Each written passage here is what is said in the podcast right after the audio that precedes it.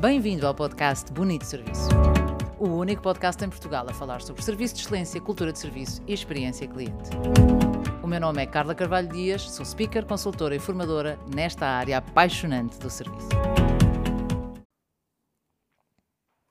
O quarto e último ato desta história passa-se depois da história acontecer.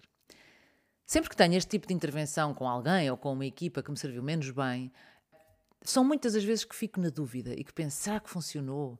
Será que esta pessoa vai mudar a sua forma de servir? Será que consegui trazer consciência a esta pessoa do quanto é importante servirmos bem o outro?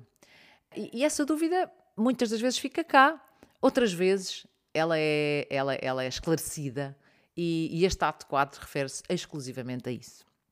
Duas semanas passadas, sobre esta história, eu tinha um pedido de publicação na página do Facebook da Natalie Thomas, é o nome dela. Esse pedido de publicação era uma foto dela com uma caixa de chocolates e dizia: A semana passada estava a trabalhar, trabalho na Banana Republic, e tive o prazer de servir esta cliente.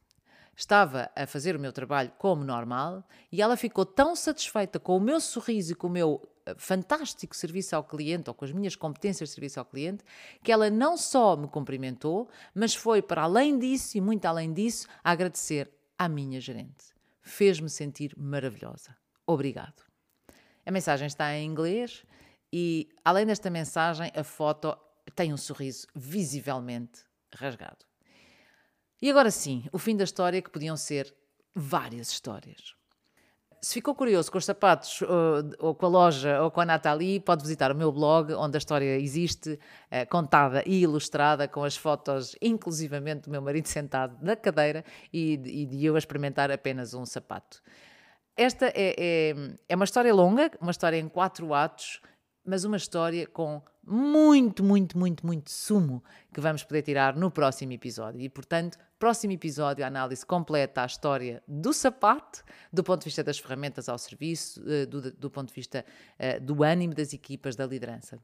É uma história que começa mal, mas que dá força a esta missão de vida de inspirar as pessoas a servir e sorrir com um propósito. Nos outros, eventualmente, alguns não sei, na Nathalie, garantidamente que esta foi uma história que fez a diferença e acredito que ainda hoje pense três vezes antes de se deixar contaminar com um mau ambiente ou com uma má liderança. De notar, porém, nesta história, que aqui a liderança é visível, sendo que, desenganemos não é a única responsável por um mau serviço, a responsabilidade pessoal existe e, portanto, cada um de nós deverá fazer por isso. Sendo que a liderança é, sem dúvida, uma peça do puzzle fundamental. Obrigada por ouvir. Como sempre, espero que esta história tenha inspirado a si, tanto como a mim.